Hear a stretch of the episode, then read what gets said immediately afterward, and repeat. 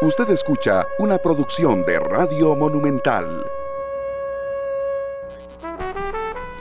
Hola, hola, ¿qué tal? ¿Cómo están? Muy buenas tardes a todos. Qué gusto, qué honor saber que están ahí en su carro, en su oficina, en su casa, bueno, donde sea que se encuentren escuchando esta tarde, les saluda esta servidora, Luzania Víquez, el día de hoy muy bien acompañada. En como panga. como dicen ustedes, compañeros, bases llenas y en barco, el día de hoy, así es. Eh, me encuentro con Sergio Castro, con Esteban Aronne, eh, con César en los controles y hasta con Paulo Yoa, no le digo yo. Para hablar de buenas noticias, es la primera que Esa es la actitud. Vean, hoy es viernes, nada más que sí, compañeros, bastante pasados por agua al menos aquí por el sector de, la Uruca. Qué baldazo más tremendo, la verdad. Que decir las cosas como son. Se vino, se vino medio de repente, pero bueno, así es, así es octubre. ¿Cómo le fue a ustedes con la lluvia? A todos. Buenas tardes. Buenas, tardes. Eh, no, no, no, yo, yo sí estoy sequito. Bueno, es que la ventaja de Paul, bueno, ventaja es que está como desde las 5 de la mañana Exactamente, pero no, yo estoy, sí, sí estoy seco, pero sí vimos un, que ese baldazo que se oscureció, parecían las las 5, 5 y 30 de la tarde. Pero eh, sí, en este momento hay reportes de fuertes lluvias en todo el sector de Atillo, de los barrios del sur, el centro de San José y también hacia este sector de la Uruca. Así que si usted va conduciendo, hágalo con mucha precaución, encienda las luces y mantenga la distancia, no corra, no, corra. No, no, no. es más, si puede poner las luces de emergencia, todavía mejor. Sí. no corra, porque la verdad es que eh, en, con aguaceros así eh, es más riesgoso el, el, el, efecto de que se pueda chocar, ¿verdad? Vean, compañeros, yo traje hasta mi pañito. Si alguien necesita secarse, yo se lo presto con mucho Muchas gusto. Gracias, Muchas gracias. Aquí ven los amigos que nos ven aquí en el Yo con, mi, ¿eh? con mi suerte, de la bula mala suerte, por cierto, llegué bastante. De, hoy, por, los viernes no me gusta manejar, de verdad. trato de organizar la agenda para los viernes no hacer eso en las mañanas. Y me fui aquí nomás a, comprar algo y... ¡Ay, no! No ve cómo estoy. César muerto de risa, pero... Y los, y los oficiales de seguridad también de aquí del, edificio. Pero aquí estamos, fuerte diluvio en, en Acerrí, nos dice Alejandro Quesada Guzmán, lamentablemente, Paul y compañeros, otra vez ahí en Acerrí. Esperamos que no, que no pase a más, esto está mucho en desarrollo y ahí estaremos... En desamparados, De verdad, sí, muy, muy atentos. Muchos reportes de lluvias. Pero bueno, lo que nunca nos falta, y eso a mí me alegra muchísimo, es no solamente la información que nos ayuda a tomar siempre las mejores decisiones, sino de la buena música. Bueno, es que si no, no vengo. No. ¿Verdad? no, no, Dios guarde, no, no, no sirve, no sirve el asunto. Bueno, les voy a comentar. Eh, esta orquesta es de, de un, eh, un, gran cantautor costarricense, Sergio Luis Rojas, conocido en el mundo, en el ambiente musical como Luis Salzaguán. Es una producción de Walter Flores. En la voz, Carlos Daniel Castillo, y hay una gran participación, una colaboración de Maite Ontelé. Ella es una trompetista de 42 años nacida en, Holanda en, el 9 de enero de 1980.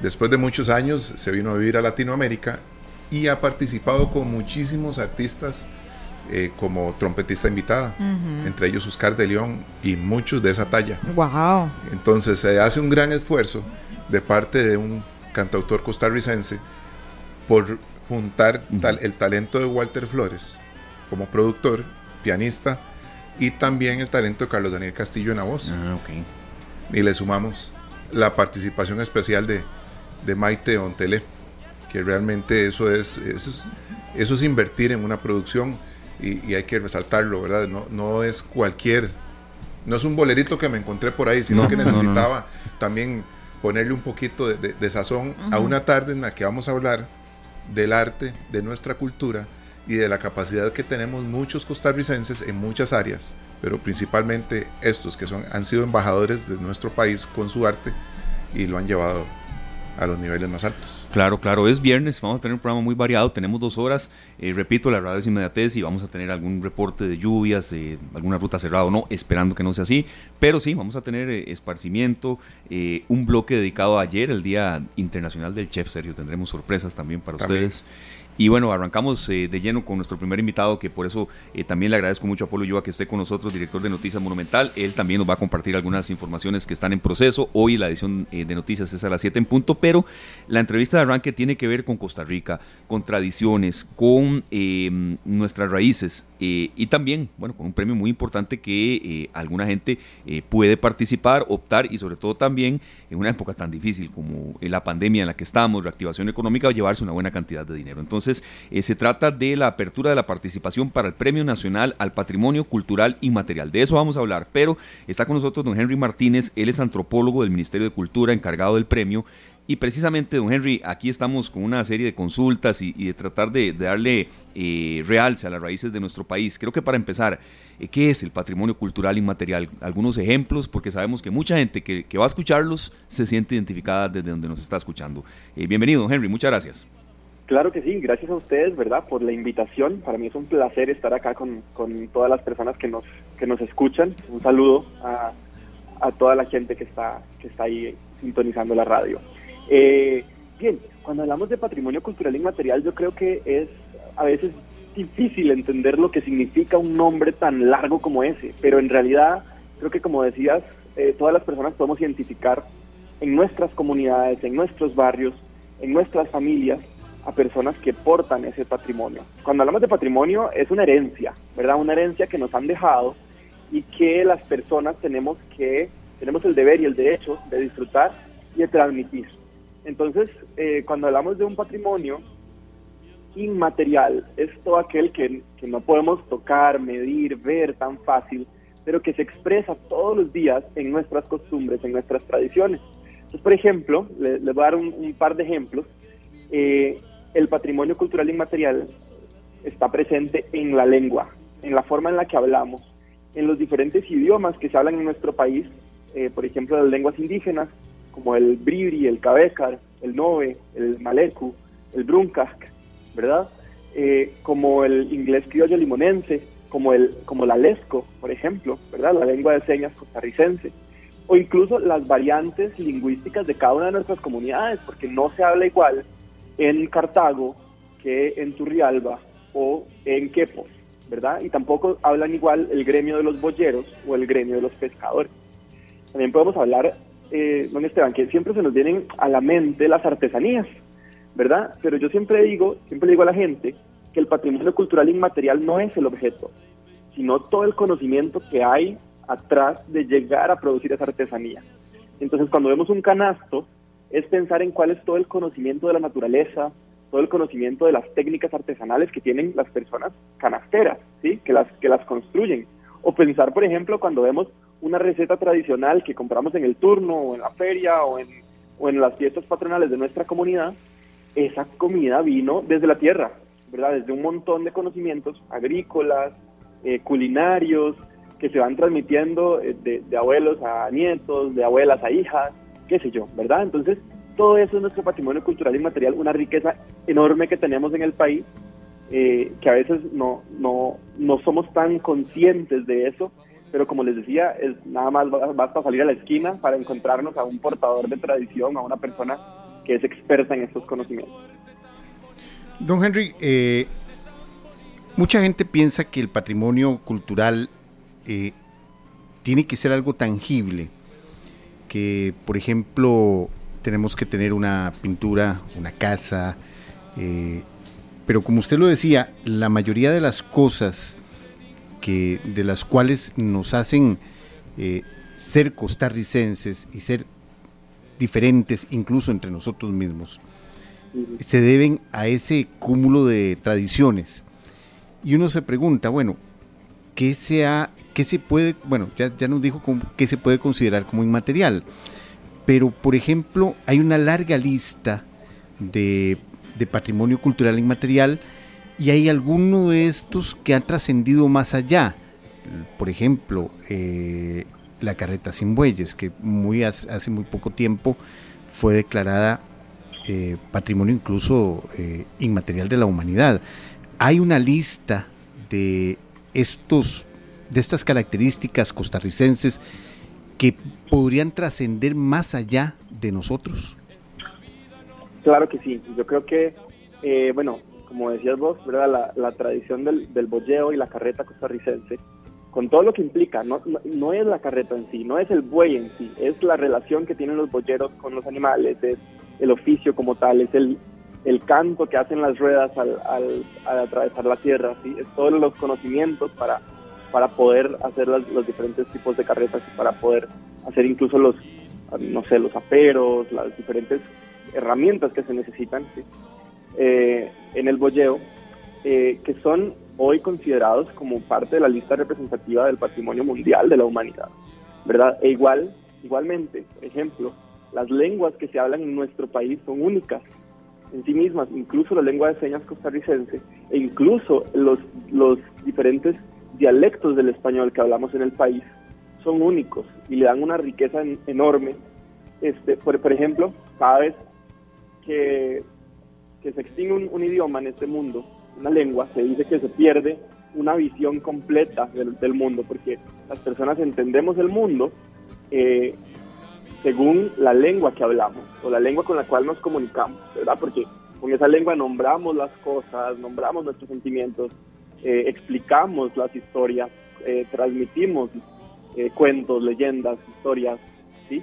Entonces, en Costa Rica, imagínense, tenemos varias, ni siquiera solo una, sino un montón de formas eh, de entender el mundo, porque tenemos un montón de lenguas, ¿verdad?, que se hablan acá en el país.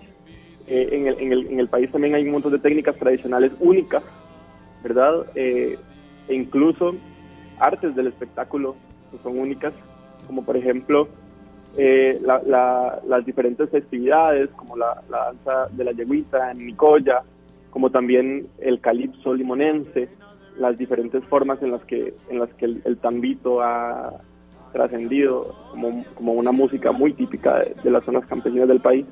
En fin, ¿verdad? Entonces, lo importante de este patrimonio es que nos permite reconocernos y nos permite como tener esa, esa identidad de decir yo, yo soy de este lugar, yo tengo esta raíz, Ujú. que tal vez no es algo que sentimos cuando vemos una pintura en sí misma, pero sí cuando escuchamos un cuento, o cuando escuchamos a alguien que habla como, como habla en nuestra comunidad, o como hablaba nuestra mamá. Entonces, eh, creo que va por ahí, hay muchísimas cosas eh, que nos pueden representar, pero para eso primero hay que ponerlas en valor y darle a las personas que preservan y que, y que salvaguardan este patrimonio el reconocimiento que merecen, ¿verdad? Por supuesto. De hecho, Henry, ahora le, cuento, antes de empezar la entrevista con ustedes, estábamos hablando de, de todos estos de todas estas manifestaciones, ¿verdad? Que nos hacen eh, sentirnos arraigados a, nuestra cultura, ¿verdad? Lo que nos representa como ticos. Eh, lo que decía usted de la forma de hablar, ¿verdad? Es interesantísimo. Si uno habla con alguien, por ejemplo, de Grecia, de Naranjo, de Sarchillo, que tengo a toda mi familia en esa zona, eh, tiene un tono muy característico. O sea, uno sabe que está hablando con alguien de Grecia, de, definitivamente. Ahora, ahora que usted nos habla de todo ese esa diversidad de manifestaciones, ¿siente usted que se han ido perdiendo o se han ido modificando? Porque hay algunas tradiciones que van quedando como en el pasado y vemos que hay nuevas generaciones que tratan de alguna manera de replicarlas, pero será lo mismo, ¿se han perdido algunas o no? Primero que nada, nosotros siempre decimos que el patrimonio es cambiante, ¿verdad? Tiene que adaptarse a los cambios, porque si no, se muere, Eh, se, se queda ahí, ¿verdad? Por eso el idioma cambia, por ejemplo, o por eso, eh, no sé, decir, ha- han cambiado muchísimas de las formas en las que en las que en las que construimos, en las que hacemos, en las que se hace, por ejemplo, la artesanía. Sin embargo, eh, mantener viva esa esencia y hacer que eso siga siendo importante también depende de todas las personas. Por ejemplo, hay tradiciones sí que están en gran riesgo hoy porque la transmisión generacional no se ha dado eh, de, una, de una forma correcta. ¿Por qué? Porque, bueno, la vida ha cambiado vertiginosamente muy rápido y tal vez algunas tradiciones no han tenido el tiempo de adaptarse. Y algunas personas también piensan que todo tiene que ser exactamente igual como era hace 100 años. ¿verdad? Entonces nosotros siempre decimos, bueno, no, en las comunidades hay cosas que sí se pueden negociar, hay cosas que sí se pueden cambiar, pero ya hace bastantes décadas que la gente usa zapatos. No vamos a dejar de usarlos porque queremos que todo sea como en los 1800, ¿sí? Pero hay otras cosas que no se negocian. Por ejemplo, no sé, en el bolleo eh, la gente puede decir, ah, bueno, pero ahora hay bolleros que usan jeans, que usan ropa más moderna. Pues sí, porque eso para ellos no es tan importante como la relación que siguen teniendo con sus bueyes o la forma en la que se hace el oficio. Pero bueno, la salvaguarda no depende solamente de, en este caso, por ejemplo, de las personas boyeras, también depende de vos y de mí, ¿verdad? Porque si nosotros, eh, por ejemplo, no, no apoyamos estos oficios, no, no compramos las artesanías, ¿para qué se van a hacer artesanías? Si yo no tengo una forma de, de, de no sé, de elegir comprar mejor alimentos que han sido eh, cultivados con técnicas tradicionales, con, con bolleo, con, con, respeto animal, con un montón de cosas. Eh, pues, entonces, ¿para qué los bolleros van a seguir manteniendo su tradición, verdad? Al fin y al cabo... De claro, tienen eh, que comer también, ¿no, Henry? Por mucho amor a la tradición, pero también es el trabajo de la personas. Sí, eh, a eso iba un poco también, ¿no, Henry? Porque tienen, tienen que, que comer, ¿verdad? Operación Frijoles, que no lo entendemos. Eh, don Henry, muchas gracias. Vea, eh, ¿por qué es importante que el costarricense, las generaciones, eh, se recuerde eh, el patrimonio cultural inmaterial y explicándolo un poco más, ¿verdad? Porque con estas tres palabras la gente no lo entiende, le voy a ser sincero, es decir, ya viene uno como comunicador con esa, con esa misión de, de explicar qué son lenguajes, tradiciones, expresiones orales, costumbres, pero porque es importante que, que no las olvidemos, ¿verdad? Que recordemos nuestra esencia. Olvidarlas es como negar nuestra identidad, primero que nada, ¿verdad? Y yo siempre eh, le he dicho a la gente, imagínense qué vergüenza como que algunas tradiciones que se han mantenido por más de cinco siglos y hasta más en el país, o en lo que hoy es el país, ¿verdad? Eh, se pierdan porque nuestras generaciones no las valoraron, ¿verdad? Y luego las generaciones venideras nos digan, ah, mira, yo vi unas fotos, escuché, un, escuché que aquí se hacía esto, ¿qué pasó? Ah, no, es que no lo quise aprender.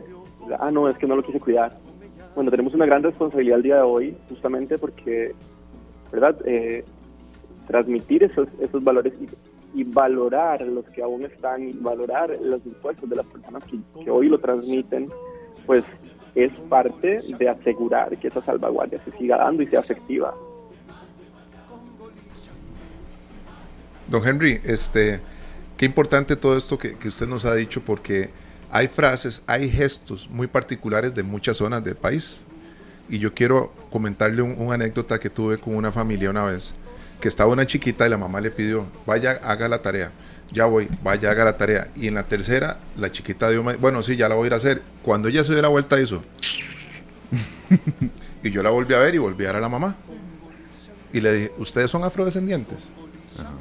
Me dice, yo no, pero mi hija sí. ¿Por qué?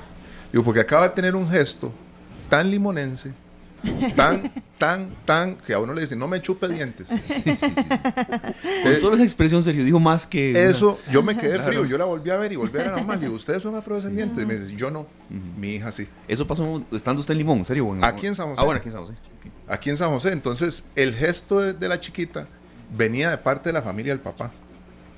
Un gesto, un gesto. E, Ella ella no tenía ningún acento, ¿verdad?, de, que tenga que ver con en inglés criollo, como nosotros lo conocemos también como patuá y demás. Sí, no tenía ningún, ningún rasgo de esos, pero el gesto sí fue muy, muy limonense, don Henry.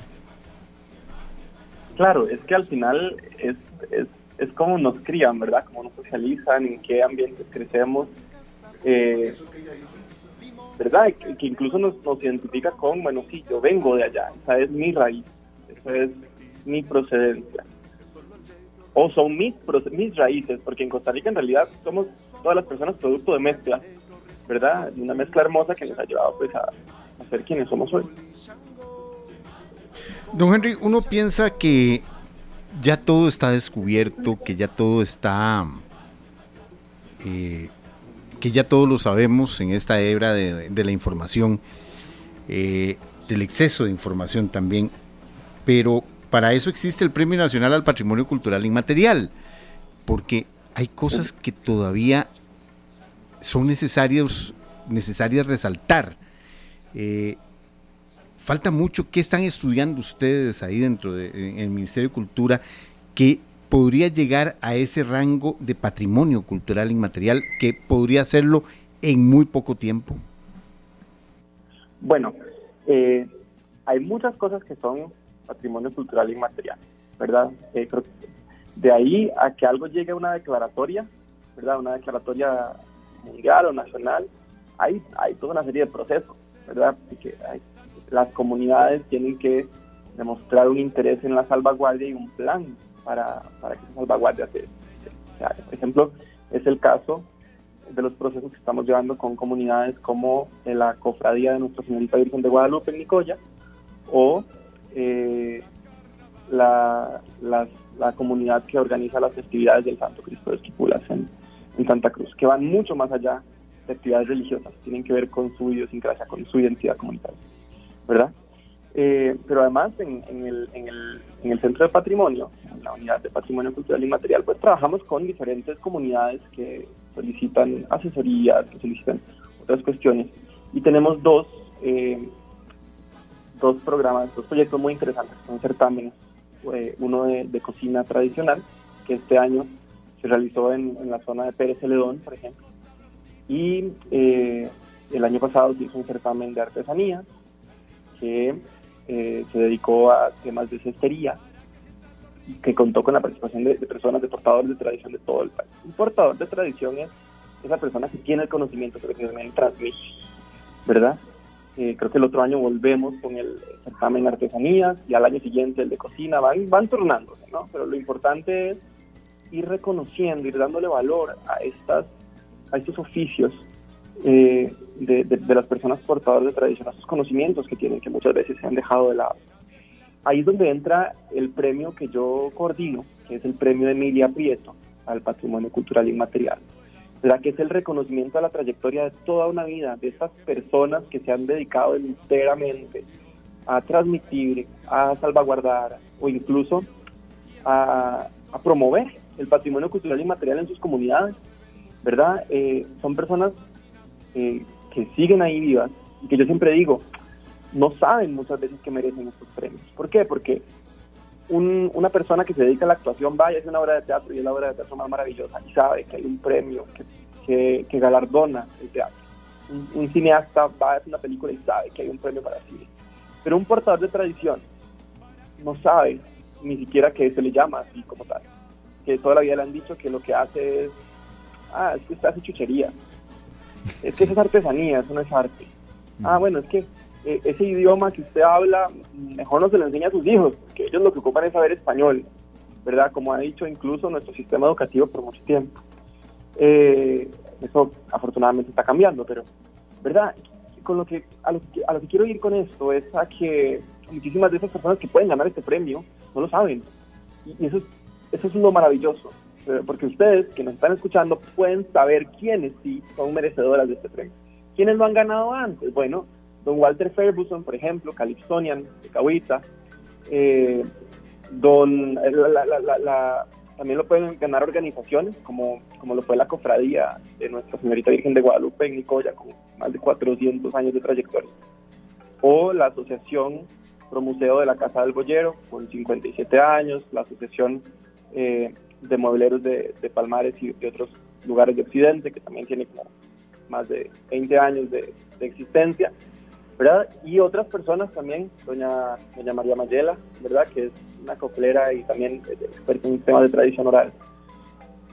Eh, y así sucesivamente, ¿verdad? Han, ganado diferentes personajes que aglutinan nuestra identidad nacional. Y por eso eh, la invitación que queremos hacer hoy es que si usted conoce a una persona portadora de tradición, que puede ser su abuela, que puede ser su mamá, que puede ser su papá, que puede ser el vecino que hace, que hace máscaras en, Barba o en Tres Ríos, que puede ser esta persona que, que sabe, que conoce sobre alguna de estas tradiciones, puede ser la cocinera que tiene 60 años de trabajar en los turnos de la comunidad, postúlenlas, ¿verdad? Que no cuesta nada y es un premio que incluso nos puede dar hasta 15 salarios básicos a una sola persona. E unos 8 millones de colones. Ah, e ese es el punto, que es una construcción de todos.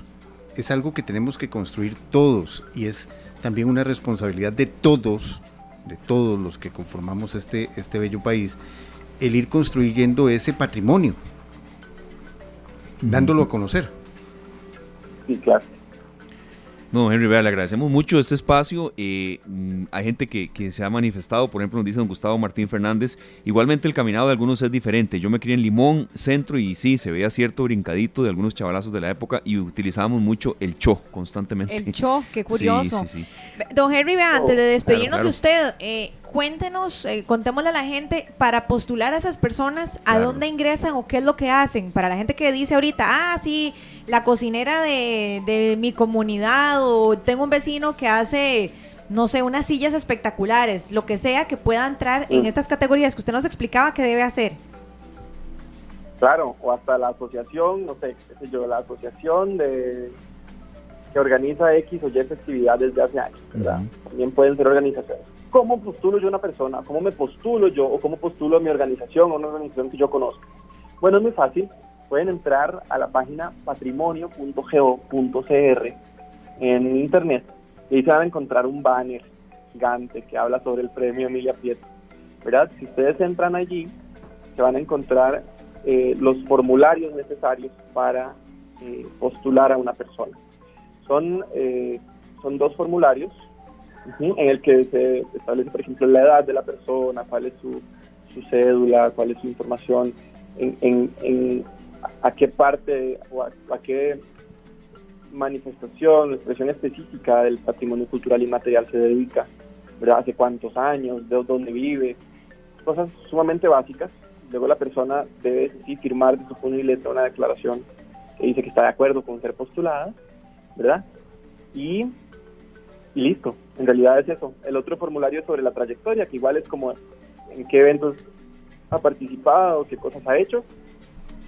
Ustedes pueden mandar eso al correo premio Emilia Prieto arroba patrimonio.go.cr y estaremos tramitando su solicitud. Ahí en, en, el, en, la, en la información para postular ustedes también pueden incluir una justificación, ¿verdad? Escrita por, por la persona que por la pe- persona que está gestionando la postulación, ¿verdad? Pues, ah, mira, yo quiero justificar que mi, mi mamá se merece esto porque ella se ha dedicado 50 años a aprender y a enseñar técnicas para hacer eh, cosas de barro, de cerámica, ¿sí? Sí. Eh, no sé. Entonces una- la, la gente justifica eso y adjunta pruebas en fotografías, en videos. A veces, a muchas de esas personas, organizaciones les han hecho notas de prensa, entonces pueden adjuntar ahí el, el enlace y todo se puede enviar de forma virtual. ¿Hasta cuándo? Bueno, las postulaciones se van a recibir a partir del 30, eh, hasta el 30, perdón, hasta el 30 de noviembre, que es el último día que se reciben las postulaciones para este premio 2022 que si ya yo participé hace dos años y no gané, bueno, puede volver a postularse. Claro, no ¿por qué ganó, no? puede volver a postularse, ¿verdad? Porque, porque a veces, yo no sé, los jurados tienen, la, la tienen bastante difícil, ¿verdad? Al tener que escoger entre personas que de verdad han hecho muchísimo, pero bueno, ellos tienen diferentes criterios y en algunos casos, pues, no, no significa que las personas que no ganaron no lo merecieran, sino Ajá. que, bueno, de pronto había organizaciones con mayores, ma- mayores, mayor cantidad de años, qué sé yo, el jurado decidió diferente ese año, pero la gente puede seguir participando. ¿Verdad? Yo creo que apoyar esas partic- participaciones es, es también eh, decir, sí, aquí estamos, ¿verdad? hay gente interesada en esto, hay gente que sigue poniendo su vida al servicio del patrimonio cultural inmaterial y merece ser premiada. Claro, es hacer patria también, don Henry. Eh, Claro. ya pasó septiembre, pero eso tiene que ser todos los meses también. Don Henry, muchas gracias, de verdad. Eh, estaremos en contacto. De verdad, Claro de nuevo. Muy amable. Era don Henry Martínez, antropólogo del Ministerio de Cultura, encargado de este premio eh, nacional al patrimonio cultural inmaterial. Emilia Prieto, por cierto, eh, recordar más de quién es Emilia Prieto. eh, creo que siempre está eh, oportuno esto. Y antes de que Sergio nos, nos haga esa reseña, Paul, estos espacios y, y de verdad, esto no es un relleno en ningún noticiero, en ningún programa, en ninguna, en ninguna manifestación de comunicación. Esto es Costa Rica también y estamos obligados, ¿verdad? Obviamente habrá días en los que el dólar baja 20 colones o sube 40 o renuncia un ministro, pero esto no es, de verdad, insisto, a veces se nos critica cuando damos estos espacios. No, esto es Costa Rica también y hay mucha gente que también vive de esto. Quiero ser claro. No, y no solo es eso, sino que eh, no hemos caído y, y- y en eso hay que, hay que ser sinceros. Costa Rica es un país muy culto. Costa Rica es un país al que le gusta la cultura, le gusta la música, le gusta el arte. Sí, sí le gusta mucho. Le gusta que sea accesible. Sí. Pero para hacerlo accesible, para tener eh, todo eso que a muchos nos gusta, hay que también tener, participar. Claro. Hay que tenerlo, hay que edificarlo, hay que enseñarle a nuestros hijos, mire, eh, esta es la carreta con bueyes, a los boyeros, eh, mucho bollero, eh, mucho bollero se perdió una época porque el hijo ya no quería seguir con esa tradición, aunque fuera muy linda. ¿Por qué? Porque ya eh, uno, uno incentiva a que los hijos estudien, a que mejoren. Y yo me he encontrado casos, eh, si se los digo porque yo vivo en una zona donde todavía hay mucho bollero, en el que eh, estos, estos muchachos se fueron a estudiar y siguen la tradición. Claro. Y eso es lo positivo. Un día de estos, eh, ayudando a mi hijo para una tarea, me di cuenta que en- San Antonio de Escazú hay tres trapiches. Hay tres trapiches todavía funcionando. Y dos están parados. Dos están. Y uno lo. y el otro lo, lo abren de vez en cuando. eh, lo ponen a funcionar de vez en cuando. Y no hay nada más rico. Yo ahí sí eh, tomo la, la otra parte. No hay nada más rico que en una, en una tarde como estas, agarrar una tapa de dulce, rayar un poco de dulce, hacerse un agua dulce. Claro. Sí, Claro que ¿cierto? Claro. Pero lo damos todo por sentado. Lo hemos empezado a dar todo por sentado y tenemos que construir este legado y el, eh, el legado que vamos a dejar no solo a nuestros hijos, sino también a nuestros nietos. Bueno, y, y siguiendo con la tapa dulce, como la tradición en Limón es lo que conocemos como hiel o aguasapo, Agua de sapo. que es con tapa dulce, limón y jengibre. Correcto. y no hay nada más rico y refrescante que un agua de sapo. Exacto. Entonces, para, para cada ocasión. Dependiendo del clima. Y la zona. Claro, exacto. exacto. Sí, sí, sí. Puerto. Viejo, entonces hiel. Y entonces ahorita con esta tarde así frita, antes una agua dulcita. No, no, pero vieras que es rico tomarse un agua de sapo, incluso con la cena. Ajá. Refresca muchísimo. Muchísimo. Sí. Muchísimo. Bueno, y, y Sergio, bueno, compartimos entonces los datos de Emilia Prieto, que es el, el premio que, que se está disputando en este momento y para el cual se pueden disputar, eh, se pueden presentar ahí todas las solicitudes todavía. Bueno, Emilia Prieto nace en 1902, fallece en 1986 a los 84 años. Fue pintora, militante política, folclorista y maestra. Aparte, ya este, en su adolescencia ella estudia en el Colegio Superior de Señoritas y ya en el año 1921 se gradúa como maestra. Bueno, eso es parte también de, dar a conocer, ¿verdad? Premio Nacional Patrimonio Cultural y Material. Es Emilia Prieto, entonces hicimos esta reseña. Son las 3.38, tenemos algunos reportes de que bajó un poco la intensidad de las lluvias, por dicha, pero lo que sí se acrecentó son las presas de un viernes eh, a esta hora. Entonces, repetimos, mucha gente nos escucha en carretera, paciencia, calma y bueno, subir el volumen a lo que viene, don Sergio. Vamos con, con música costarricense. Es bueno. Amanda Rodríguez, quien nos acompañó hace unos días acá en cabina, y otro bolero, ¿verdad? Cobardía. Ya regresamos. Hoy es viernes de boleros. De boleros. Eh, está- Esa fue la ¿Estás selección. sugiriendo algo? Eh, sí. ¿A dónde va a comer, Rolling, hoy en la noche? Póngase las pilas. a sabor caribe. 3 con 47 minutos. Están ustedes aquí en esta tarde en Radio Monumental. Llegó el momento de informarnos ya con el señor Paulo Yoa, pero vean compañeros, antes de ir a la información, tenemos una muy buena noticia. ¿Qué es? Resulta, es más, es- perdón Paul, pero si yo estoy aquí antojada. Resulta A que el hermano de Sergio, el chef Oscar Castro, nos envió unos libros de- para cocinar delicioso, porque ayer fue el Día del Chef, el Día Mundial del Chef. Así es, sí. Entonces este libro, que es un éxito, se llama Cocinando en su punto, tiene unas recetas riquísimas y deliciosas. Yo voy a quedar grande con mi esposo con esto, pero así grande, grande. O sea, mi amor, prepárese. ¿Con el libro o con, la- o con lo que va a cocinar? Con todo, Las dos. con todo, con todo. Vean, eh, vienen entraditas, aros de cebolla, canastas de patacón rellenas de palmito, pan de ajo, papas bravas, yuca al mojo, eh, unas pastas que, por ejemplo, este fettuccini con salmón, ya los antojé, ¿verdad? Uy, ese lomo de cerdo. esa es la receta de Paul del Ah. fin de semana. Ay, Vean, Dios. carnitas también hay, lomito salteado peruano. Lomito con chimichurri ahora para la final, mundial, etcétera, etcétera, etcétera. Vean, camarones con semillas de marañón, estilo Sichuan. Nombre, hasta, hasta el nombre suena así como interesante. Pargo, pargo en salsa de vino y ajo. Ay, qué rico. Bueno, este libro lo hizo, sí, efectivamente, el chef Oscar Castro, el hermano de nuestro compañero. Y la buena noticia es que nos chineó tanto que nos trajo uno a Esteban, uno a esta servidora y uno a Paulo Yoa. Y nos dijo, ¿saben qué? Regalemos tres. Está Así bien. dijo. Regalemos tres, entonces, vean lo Muy que vamos a hacer. ¿Verdad? Sergio, ¿Verdad que sí? Entonces vean cómo vamos a hacer eh, la dinámica. Va a ser muy sencillo. Si usted, señor conductor, está cerca de aquí de la radio, entonces véngase para acá, para la radio. Usted nada más pone ahí en Waze Central de Radio. Exacto, Estamos aquí en la aparece. Y las tres primeras personas que se vengan, le vamos a dar un libro, Cocinando en su punto con Oscar Castro. Y les prometo que van a quedar como los grandes. Así, una actividad familiar. Me parece Claro. muy bien, sí. Costado suroeste del puente Juan Pablo II. Bueno, Aquí estamos. es Sí, más- muchas gracias. Que no se enojen los que vienen de cuartos o quintos, ¿verdad? Sí. Porque de cuarto o quinto, porque son tres. Son Sí. tres. Y las primeras tres personas que ingresen, se les va a tomar los datos en la recepción y ya. Bueno, ya saben, entonces se vienen para acá en este momento. Las primeras tres personas se llevan el libro, así que los estamos esperando. Les prometo que van a quedar como los grandes. Yo estoy viendo a ver qué le hago voy a hacer a mi esposo. Lomito saltado. Sí, Qué ya mi hermana Ariana lo pidió serio, así, de- aquí lo estoy viendo. Entonces, Ya se lo quitaron. séanmelas ya. Y bueno, estamos. ya ahora sí, después de, de hacerle la boca a agua, eh, ahora sí ya tenemos a, a Paulo Yoa que viene así con un montón de información. Bueno, ha sido una tarde bastante movida eh, en cuanto a noticias.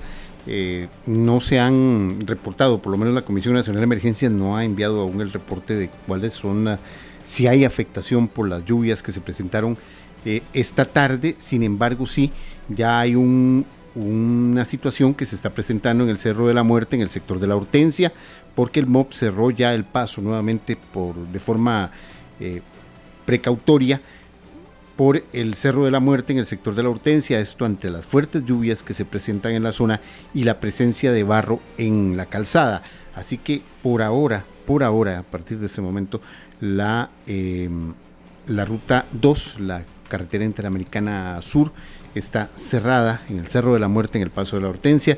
Así que si usted va para la zona sur, recuerde que eh, también se está cerrando a partir de las 6 de la tarde de, por prevención eh, debido a las condiciones del tiempo y a, este derrumbe que es bastante grande, fue bastante grande y que eh, aunque ya se limpió, eh, todavía hay otras labores que hay que hacerle para, para dejar ya toda esta ruta completamente abierta, pero ya debido a las lluvias de esta tarde, el Ministerio de las Obras Públicas y Transportes cerró el cerro del paso por el Cerro de la Muerte en el sector de la Hortensia. Otra información que ha trascendido en, las, los, últimos, los últimos minutos fue un voto de la Sala Constitucional que anuló, eh, declaró con lugar el recurso de amparo que se presentó contra el cierre del Parque Viva en la Guásima en julio de este año. Eh, según los magistrados de la Sala Cuarta, una violación indirecta a la libertad de prensa. De esta forma se anula la orden sanitaria que generó el cierre por, según justificó el gobierno, por proteger la seguridad y la salud de la población vecina de la Guásima. Así las cosas, eh, la Sala Constitucional está ordenando anular la orden sanitaria que provocó el cierre del Parque Viva, alegando de que es una violación indirecta a la libertad de prensa. Eh, otra información que está trascendiendo y que tiene que ver con algo que eh, se dio y que hemos estado y que informamos el día de ayer. Recuerden que ayer informamos que Recope anunció una rebaja importante en Sí. el precio de los combustibles, pero que era la primera vez y, y será la primera vez que el precio de la gasolina regular va a estar más alto que la gasolina super. O sea, va a ser más barato comprar gasolina super que, eh, que comprar gasolina regular. Eh, hay un- una nueva pugna entre la ARECEP y Recope por la razón por la que se da, o el sustento por la que se da un aumento en la tarifa de eh, la gasolina regular y una rebaja en la gasolina super. Y eh, según la ARECEP, según lo que había concluido la ARECEP, fue que Recope habría comprado más caro la gasolina regular. Y esto provocó, provocó este aumento, algo que Recope considera que no es, no es factible. Bueno, también mucha gente se ha preguntado, bueno, ¿qué pasa si yo he estado usando regular constantemente y ahora que, es más, que va a ser Sí. más barata la super, le echo gasolina super? Bueno, según Recope no va a pasar nada. Eh, los vehículos eh, pueden usar los dos tipos de combustible. Sin embargo, y aquí está eh, parte también de la pugna, la ARECEP está recomendando revisar el manual del vehículo previo a cambiar el combustible eh, para evitar precisamente que haya algún problema de mal funcionamiento. Así que la ARECEP está haciendo esta recomendación, no irse definitivamente por el precio, sino revisar el manual, el manual del fabricante o preguntar al fabricante del vehículo si usted ha venido dándole, eh, ha venido estando echando gasolina regular, ¿qué pasa si le echa de inmediato gasolina super? Si debe esperar, por ejemplo, a limpiar el tanque a, que, se termine el tanque. Si se pueden mezclar las dos si gasolinas. se pueden mezclar las dos gasolinas, si debe hacer un cambio del filtro de gasolina. Bueno, todas esas preguntas que se las haga o a su mecánico o a la agencia o consulte el manual de fábrica para evitar cualquier inconveniente. Sí. ¿Sabe? Porque aquí en Noticias Monumental y compañeros hicimos un trabajo precisamente eso hace ya bastantes años cuando eh, se dio el vaivén de precios de, de, la gasolina por producto de las guerras y demás. Eh, y especialistas del Instituto Nacional de Aprendizaje en Mecánica recomendaban eso mismo. O sea que esto no, no es nuevo en el sentido de esa recomendación, pero sí, sí ahora que está este, esta diferencia de precios, ¿verdad? No lo haga usted creyéndose mecánico o creyéndose el que más sabe de su carro. Mejor consulte porque puede haber daños en el, en el sistema mecánico del, vehículo. Entonces, de nuevo viene este va bien en precios y que, que no salga más caro eh, esta receta, ¿verdad?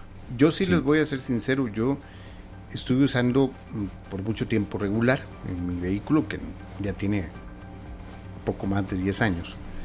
Eh, y sí, uno siente que, que, el, que a veces quedaba un poquito pendejo, como dice uno. sí, sí, No jalaba. No jalaba, no jalaba. Bueno, eh, lo que hice fue precisamente bajar, eh, terminar el consumo de uno de los tanques y volverle a echar gasolina súper y el rendimiento sí ha aumentado, sí, sí ha dado un, un, salto cualitativo y uno lo siente ya como, como, a un, como, como uno le enseñan, que es parejito. Claro. Que está parejito, que no tiene ningún sobresalto. Pero sí había que hacerle otro trabajo adicional, otro arreglo adicional que también permite eso. Así que mm, no se crea por, por, lo que le dicen.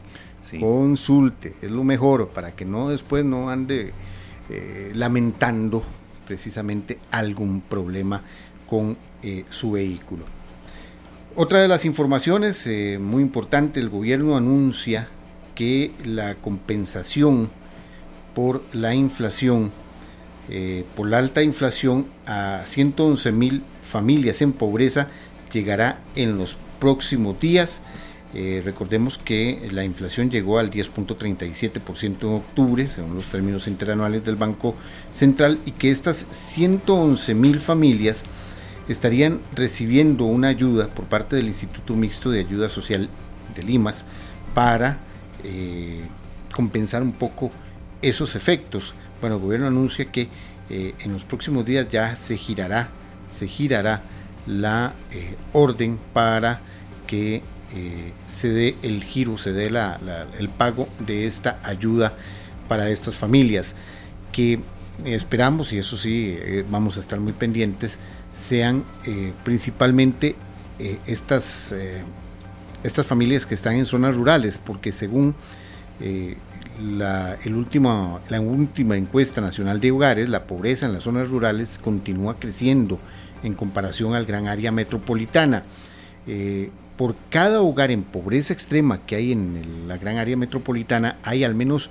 dos también en pobreza extrema fuera del Valle Central. O sea, la pobreza sigue creciendo y no hemos podido, no hemos podido eh, darle mm, como una pausa y eh, evitar que más familias se estén sumando a la pobreza.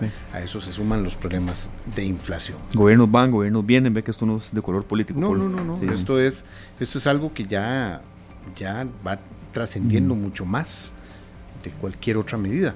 Así que eh, vamos a ver cuál es la, la situación en ese sentido. Y bueno, ayer yo les decía, les preguntaba sobre el gordo, ¿se acuerdan? Sí, sí, claro. A ver si que ¿Cómo les ha ido? ¿Ya, ya compraron algo? No, No, yo estoy esperando a ver si me sueño como Febe con algún número o algo para ver, para ver si los pongo todos a Y comprar. ya no voy a a decir más medias. cuál voy a jugar. No, no, no, no lo Es sabe. que hoy escuché a No, no. Febe diciendo que, que se había soñado Sí, con sí. y que, y No, que no, puso eh, a todo el eh, mundo. Está muy insistente en que ¿En tenemos que serio? comprar. eh, y yo creo que yo, lo- yo Ah, el- voy- el- el yo le entero voy a hacer compartido. Ah, caso, también. Sí, sí, sí. Yo le voy a hacer caso porque de, si está muy insistente y se soñó algo, mm, yo no quiero. No, no, es capaz que se lo pega y uno no. Y uno no Ya, ya el aguizote llegó. Sí, sí, ya el aguizote llegó y después dice uno, se agarra los cabellos, se agarra los pelos y dice, no, no, ¿por qué no seguí el instinto? Bueno, pero mucha gente, y esto es lo que ha llamado la atención, eh, en las ventas del sorteo navideño aumentaron un 24% con respecto al año pasado.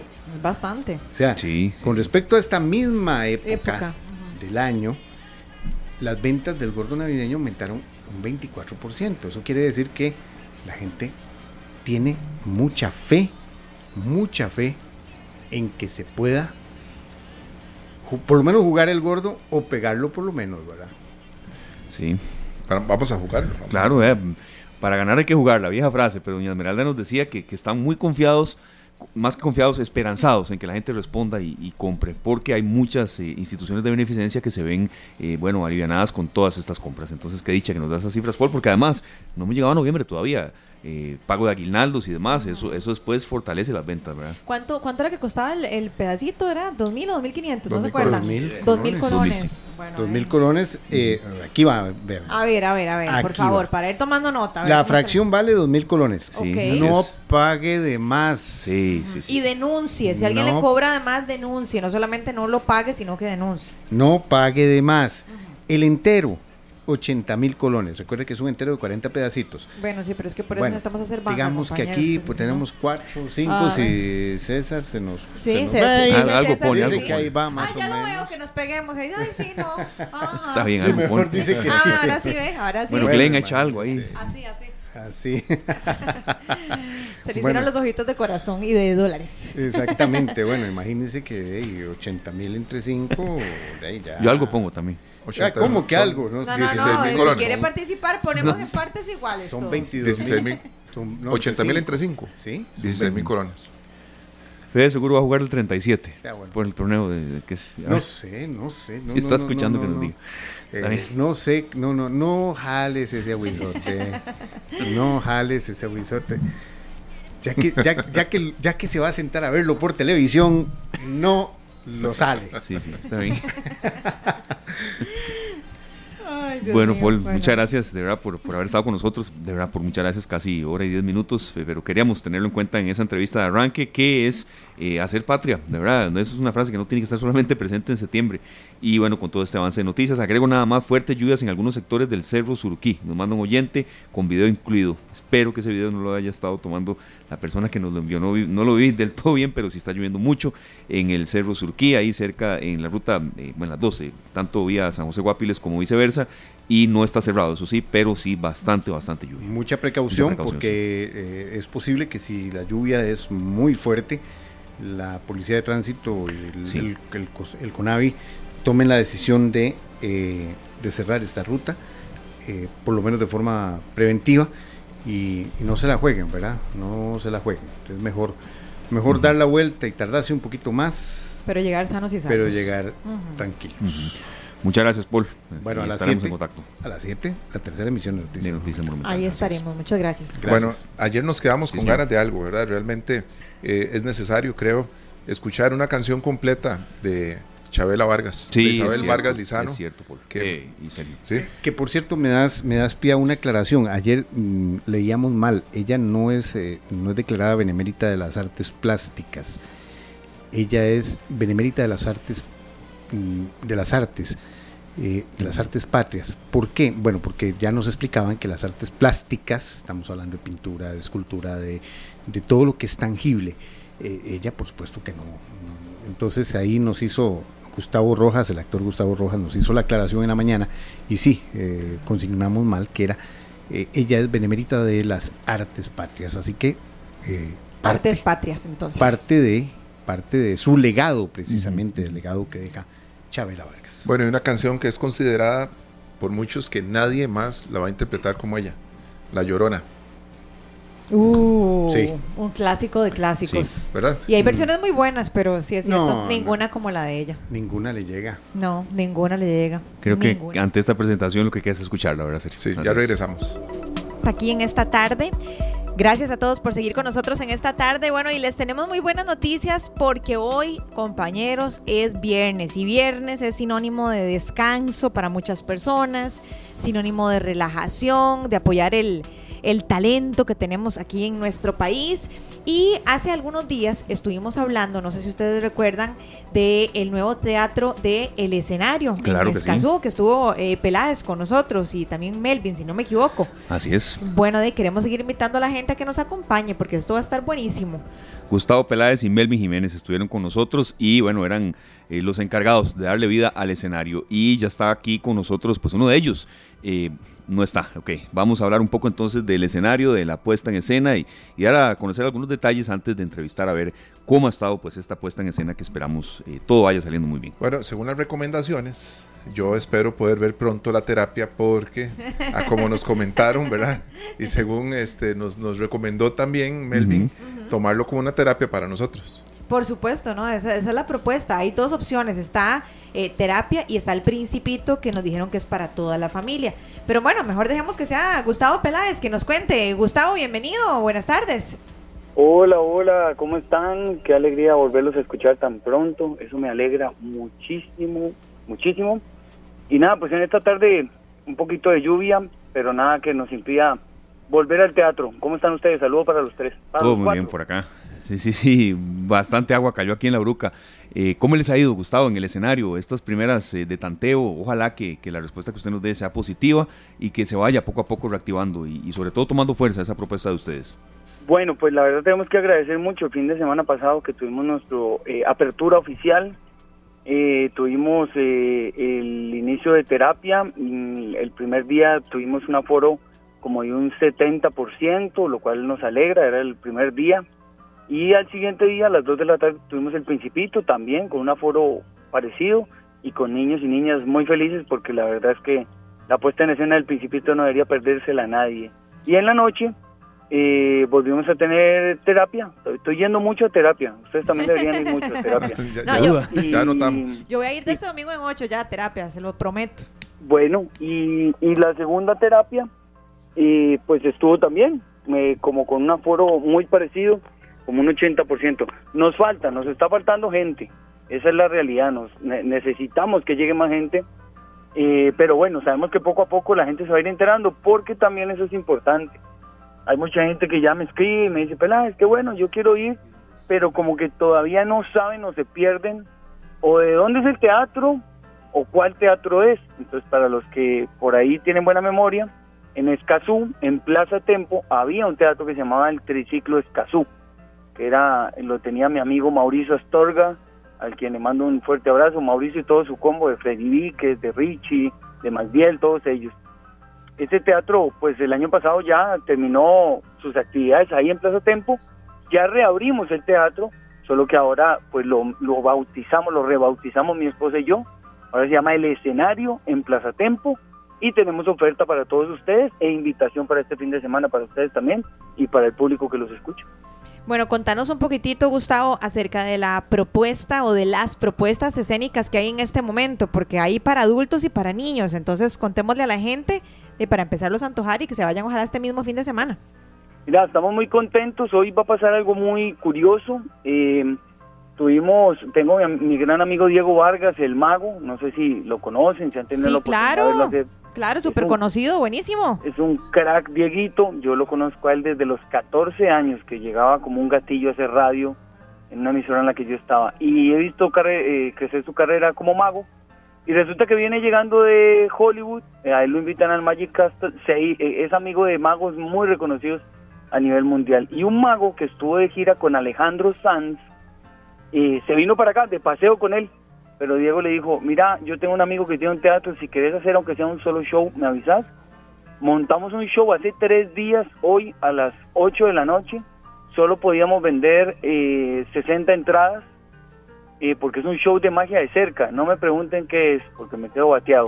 Pero Vayan a verlo. sí, Acabo sí, que sí. ni le íbamos a preguntar. Exacto. Y bueno, y la magia fue que eh, Diego invitó, nosotros invitamos, y de las 60 entradas, creo que quedan 7 entradas, algo así, eh, disponibles, pero ya ahora a las 7 de la noche vamos a tener ese show con, con, con nuestro amigo Víctor Piña de España. Luego en la noche tenemos un sold out de La Tostadora, que es el show que tenemos por ahí en streaming con algunos amigos en temas.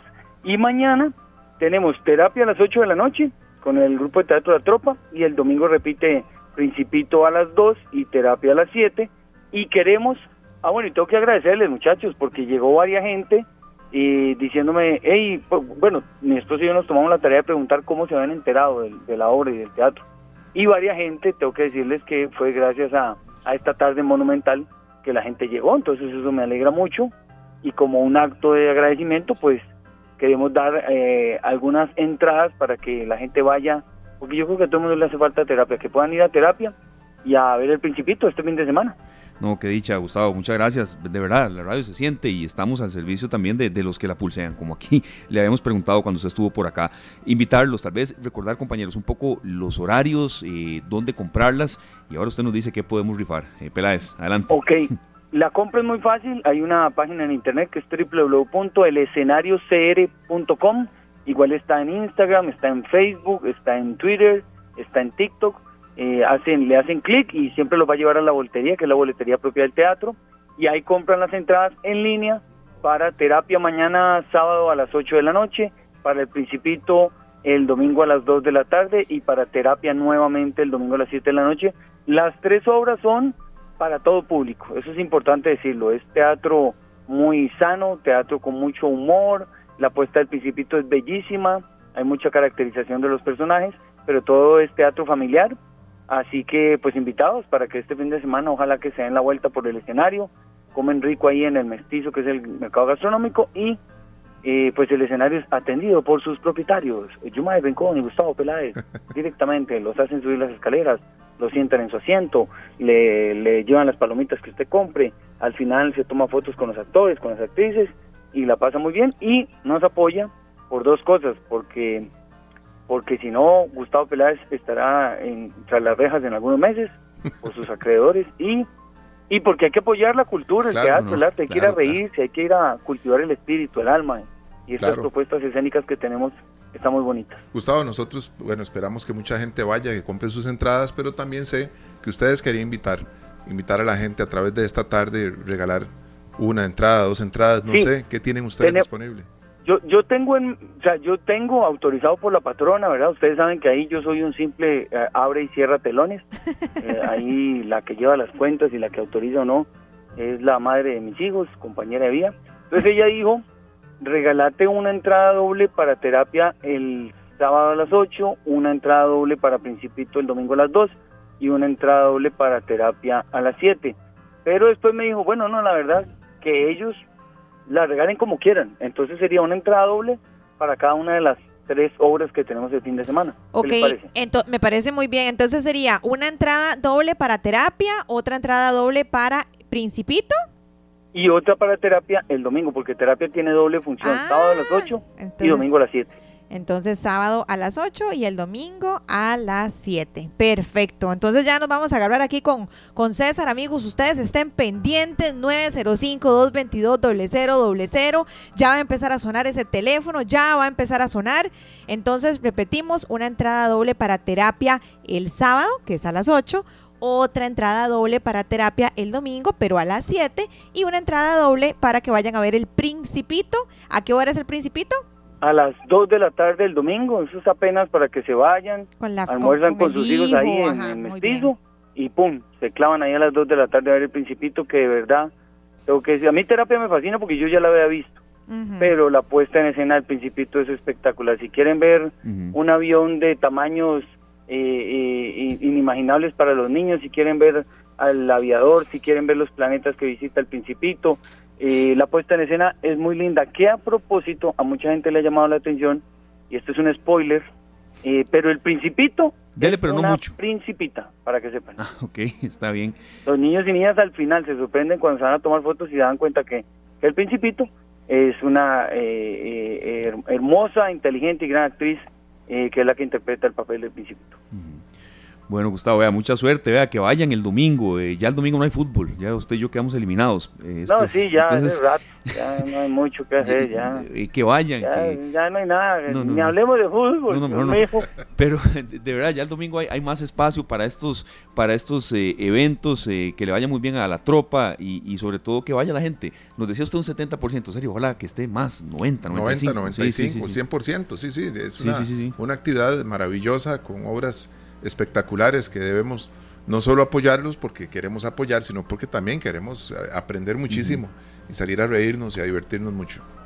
Sí, eso es importante. El Principito, además, recuerden que en muchas instituciones educativas del país es texto obligatorio, entonces por ahí ya van ganando papás y mamás, pero porque es muy lindo, es muy lindo realmente ir, volver a tener este la experiencia de, de, de convivir con la palabra, eso es muy lindo. Hoy en día estamos muy sumergidos en, en los telefonitos y estas cosas, así que qué bonito pues tener el espacio. Y de verdad, de verdad, les mando un abrazo y un enorme agradecimiento por el empujón que nos están dando, porque se ha sentido y porque es bonito sentirse acompañado.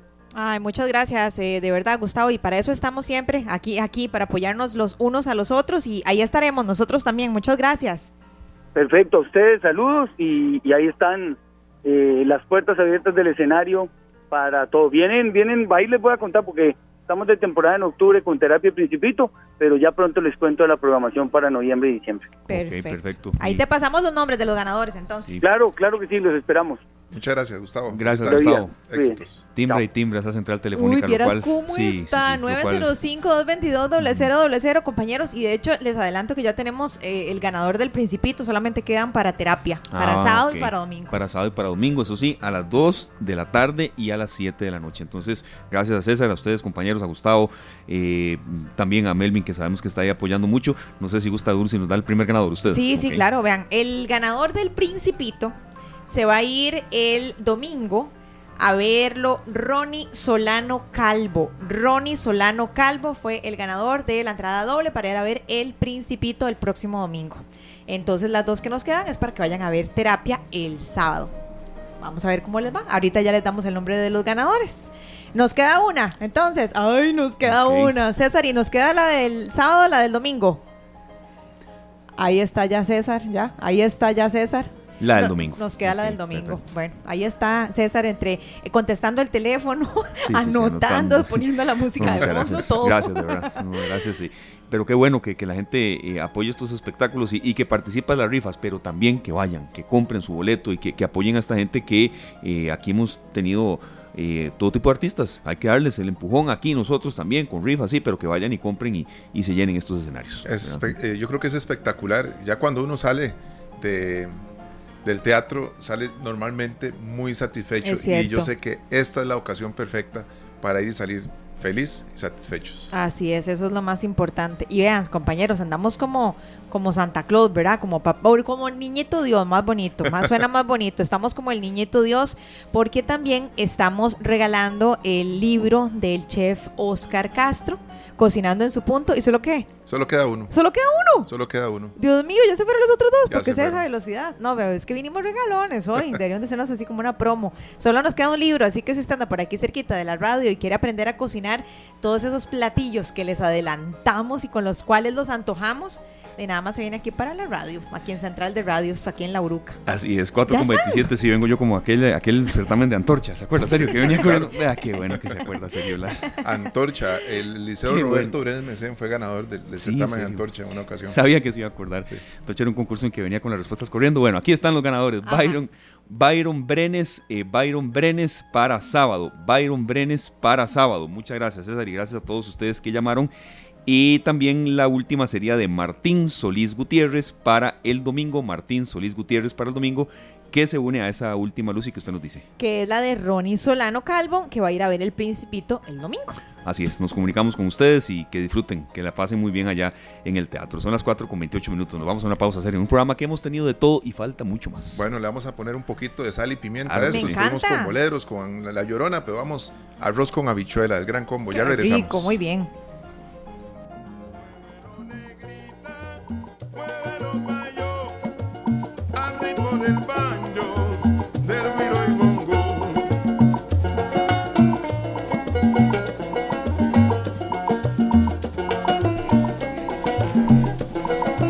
Las 4 con 39 minutos en esta tarde, bueno, se puso con sabor a, a chile panameño, a tomillo, a coco. Qué rico. ¿Verdad? Qué bueno, Este, ahí escuchamos a Cooper, que en paz descanse, era un gran cantante de calipso, junto a Lucas, que en paz descanse también, este, Rafael, el, perdón, Israel Dina- Dinarte, y también eh, el gran cantautor costarricense Sergio Morales, conocido como FLI, la agrupación Afrocaribe.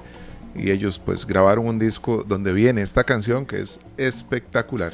Hoy hemos tenido mucho de Limón en esta tarde, mucho de Guanacaste, de Punta Arenas, de Heredia, de Cartago, de San José, de Alajuela. Eh, hemos recorrido el país a través de la música y de la cultura. Rápidamente, Sergio, pues sé que tenemos más y más sorpresas. El Centro de Investigación y Conservación del Patrimonio Cultural Costa Rica nos escribe a nosotros en el Facebook Live. Saludos cordiales a nuestros amigos de esta tarde. Gracias por el espacio y esperamos que las postulaciones de quienes se han dedicado toda la vida a mantener eh, alguna manifestación cultural nos lleguen. Eso es en relación con la primera entrevista que hicimos. No, señores, es a ustedes a quienes debemos agradecerles que nos apoyaron en la entrevista, que vinieron. eh, a ver, eh, estuvieron viniendo, me refiero también virtualmente, pero también dándonos mucha retroalimentación para hacer una entrevista en la que la gente entendiera qué es el patrimonio cultural inmaterial. Y la gente vaya a la página Centro de Investigación y Conservación del Patrimonio Cultural Costa Rica. Es un deber de nosotros como comu- comunicadores. Perdón. Claro que sí, y vamos a estar pendientes siempre de estas eh, noticias, de to- todas estas actividades, porque nos enriquecen también. Hay cosas que escuchamos hoy que no conocíamos. No, de verdad. que ¿Verdad? no sé. Y vamos ahí, poquito a poco, vamos descubriendo mucho más de nuestra parte. Bueno, y, y todo es intangible, ¿verdad? Que es lo que nos, nos explicaba eh, Henry Martínez, antropólogo del Ministerio de Cultura. Así que bueno, ustedes todavía tienen tiempo para postularse. Ojalá que lo puedan hacer, ojalá que lo puedan hacer y que participen en, en este proyecto tan bonito del Premio Nacional de Emilia Prieto. Es un patrimonio cultural inmaterial.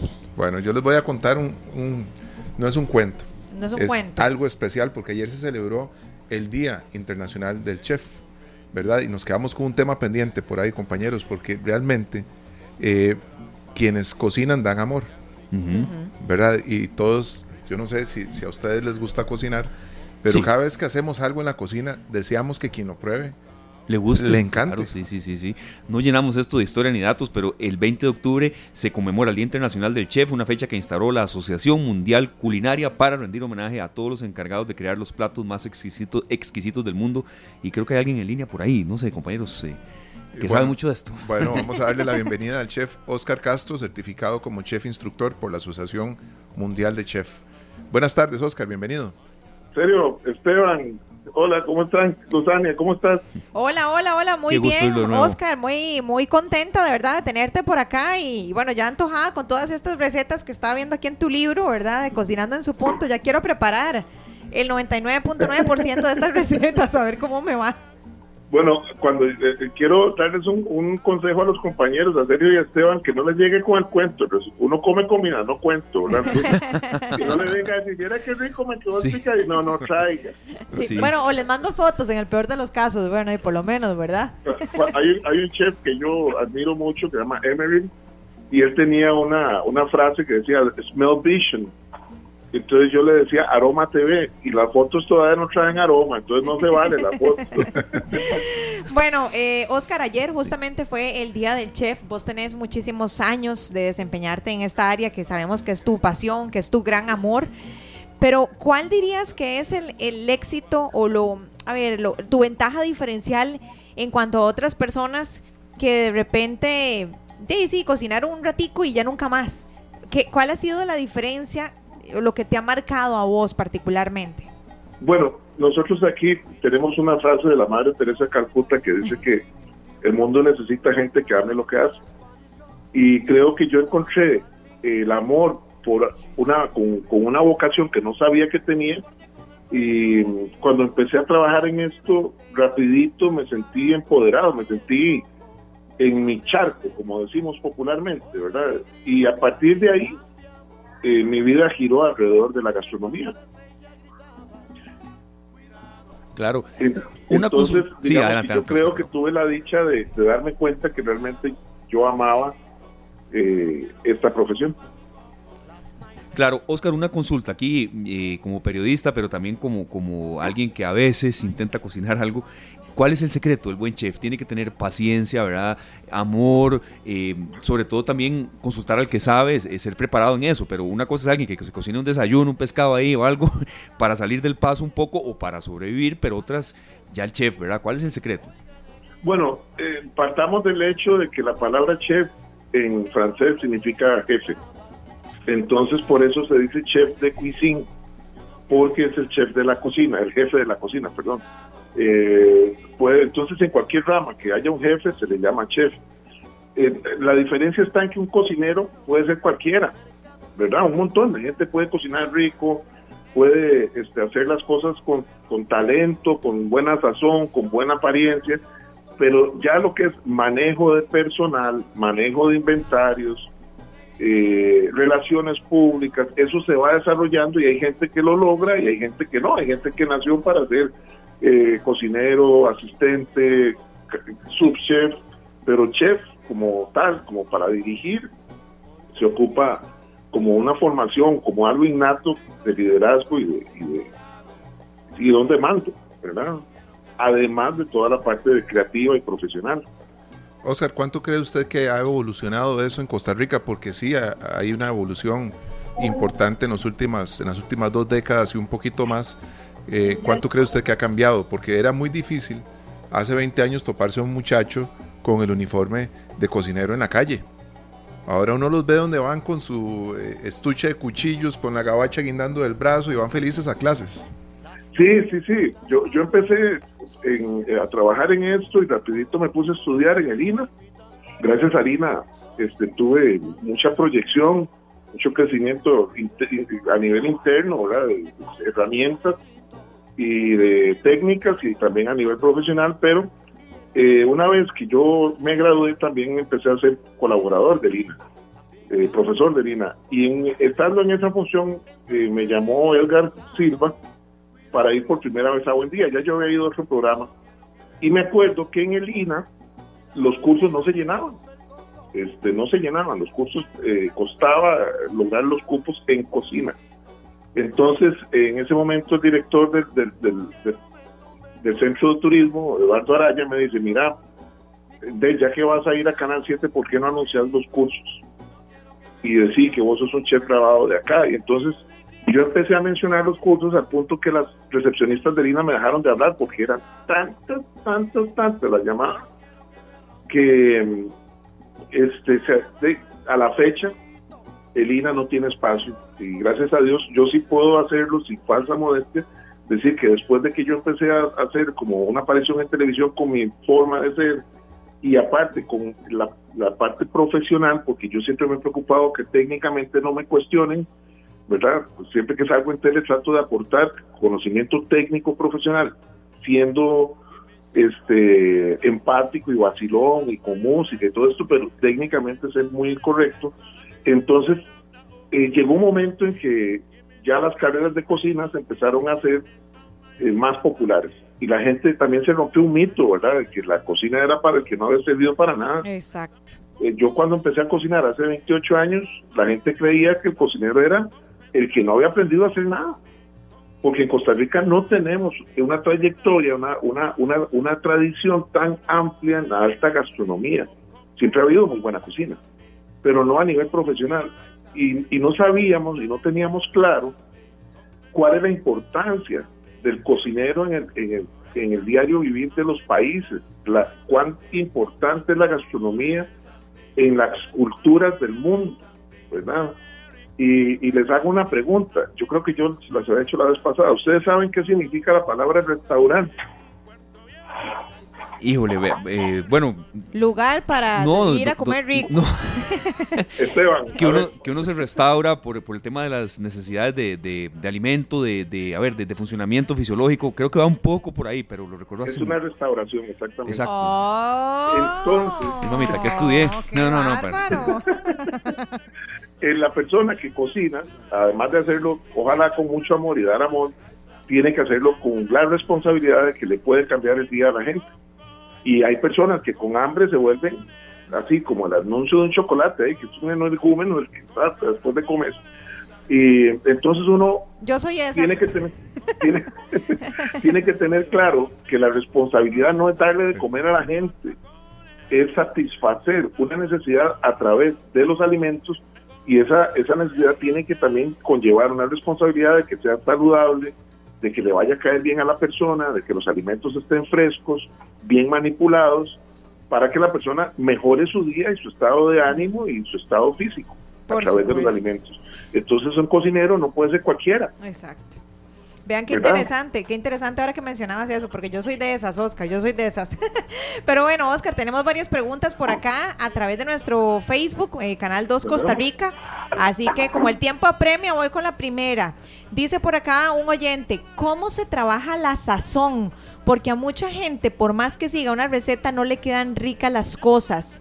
Eh, esa es una pregunta que tenemos de un oyente. Y eso es muy interesante, Oscar, porque hay personas que ya como que lo traen y hasta combinan y se ponen creativos. Mi esposo es uno de esos. Mi esposa a veces se pone a hacer unos inventos y yo le digo, mi amor, pero ¿qué le echaste esta comida? Y ni se acuerda. Y yo no, yo soy de ir siguiendo el procedimiento así A, B, C. Entonces, ¿de qué depende eso? Nos pregunta un oyente. Ok, la sazón, eh, hay mucha gente que la trae, la aprende en la casa, el punto de sal, es súper importante el punto de sal, eh, el tiempo de cocción, que los alimentos estén eh, cocidos a- en su punto, ni, ni masudos, ni duros, ni, pero se puede aprender. O sea, además de estudiar, algo que desarrolla, desarrolla mucho la sazón en las personas es ir a comer a buenos restaurantes, aprender de otros, no quedarse con el librito, me explico. Tal vez una persona dice, es que a mí me gusta la pizza, pero solo comen de un lugar, no coma de 10 lugares diferentes. Y así usted va a mejorar la pizza que usted hace. Hay gente que hace pizza para vender y solo aprendieron a hacer eso. O sea, se metieron un curso, aprendieron a hacer pizza y empiezan a vender pizza. Pero lo que les va a desarrollar el criterio de la calidad de lo que hacen es yendo a lugares mejores que los de ellos. Esa es la forma en la que las personas pueden, si no tienen buena sazón, la única forma de adquirirlo es probando buena comida. Perfecto, vea, y tenemos otra desde Carolina del Norte, Estados Unidos, Enrique Hernández. Saludos a mi estimado Oscar. Pregunta, mi hija le encanta cocinar, 13 años. Él es un tico radicado en Estados Unidos, nos está escuchando en estos momentos, que, que se manifiesta mucho con el programa. Eh, tiene 13 años y cuál es la mejor forma de impulsarla, cursos, dejándola que experimente con videos. Aquí le agrego yo, dejando que haga un desastre en la cocina. Usted nos dice, don Oscar. Bueno, primero un saludo hasta Carolina del Norte, la tierra de Michael Jordan. este, creo que tiene que dejarla que desarrolle su gusto y su talento. Siempre es importante que se apoyen en videos del, ojalá entre mejor el cocinero, mejor lo que aprende, ¿verdad? Eh, ahí tenemos una gran invasión de, de cocina y, a lo que yo le llamo cocina sabrosa, que es esa cocina llena de queso y tocineta. y Eso no es tan importante como buscar videos de las de las basics, como dicen en Estados Unidos, como se dice en inglés, es ir a buscar videos de recetas básicas con las que se hacen las grandes elaboraciones. Por ejemplo, para hacer salsas, arroces, pastas, hay videos que te enseñan cómo hacer la base de eso. Es importante como que ella vaya llevando una formación no tanto de recetas, sino de bases, para que cada vez lo haga mejor. Y si le gusta tanto, ese es el tipo de personas que nacen con sazón. Bueno, Porque si le gusta tanto, ya traen el toque. Bueno, hay que impulsarla entonces muchísimo. Hay que motivarla. Vea, eh, Oscar también nos escribe por acá Alicia Jiménez Chacón, ya casi para ir cerrando, dice, ¿dónde venden el libro de recetas de Oscar Castro? Que por cierto ya este es como el, como el quinto o sexto, yo creo, ¿verdad, Oscar? Bueno, el de, el de Sabor Caribe es el sexto libro. El, hay uno de Sazonarte, que es un libro más grande en tamaño, pero con misma cantidad de recetas.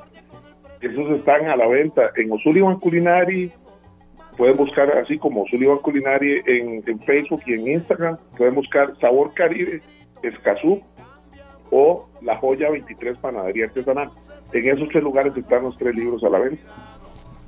Perfecto, Oscar. Muchas gracias. Muchos De hecho, éxitos. Ajá. perdón, en La Joya tenemos una promoción que las personas que vengan a consumir dentro de, de- nuestra comida y panes y café y todo esto que hacemos ahí tan rico, comida peruana y caribeña, si la factura es de más de 25 mil colones, les regalamos el libro este en su punto. Opa, eso suena rico. Sí, sí, sí, sí. Bueno, fantástico. Eh, Oscar, muchísimas gracias y muchos éxitos como siempre. Sabemos que sos muy movido, que no te quedas quieto, Sí, no así para. que desearte lo mejor del mundo hoy y siempre y que nos sigas deleitando con, con tu buena cuchara. Muchas gracias. Muchas gracias, Luzania, Esteban, Sergio. Claro. Y no. recuerden, esa frase, esa frase me la enseñó María Elena, este, bueno, se me fue el nombre, pero Sergio sí se lo sabe. Eh, el, el que cocina da amor, eso es importantísimo. Y háganlo, háganlo con amor. Así sean unas tostadas, ¿verdad? Que a veces pensamos que eso es cualquier cosa. Exactamente. Ah, Sí. bueno, yo le voy a llegar a Sí, hacer Parece tostadas a mi esposo cosa, con si mucho usted la hace amor. con pan de la joya, está volando. Sí, sí, sí. Puso más amor. Ay, mal de la cuña. Oscar, muchas gracias de verdad y felicidades en su nombre a todos los chefs de Costa Rica que, bueno, tienen que tener mucha paciencia, mucha vocación, ahí nos dijo él. No, era, no es solo cuestión de paciencia, fue una, pregunta mía en ese sentido, pero no, paciencia sí, por supuesto, vocación y mucha concentración, Sergio. Nos comentaba usted que cuando se hacía los, el arroz con leche aquel, el celular fuera, ¿va? tiene que estar No, no, pendiente es que de o- dos mil o detalles. está cocinando, Sí. ¿verdad? Porque Sí, sí. Y paciencia. Paciencia, sí. Feliz tarde, Oscar. Gracias. Éxitos. Gracias y bendición. Amén, igual. Muchísimas gracias a Oscar Castro, a ustedes compañeros, que tengan una- un feliz fin de semana y a toda la gente que hoy de verdad estuvo con nosotros en un programa lleno de todo, muy movido y en el que esperamos, eh, bueno, eh, haberles llenado a ustedes la tarde de hoy. Ojalá, ojalá que así sea, que tengan un fin de semana espectacular y los esperamos el lunes, si Dios lo permite, a partir de las 3. Bueno, nos vamos con el menú del gran combo y que le pongan salsa. Feliz fin de Que semana. le pongan salsa, ta, ta, ta. Este programa fue una producción de Radio Monumental.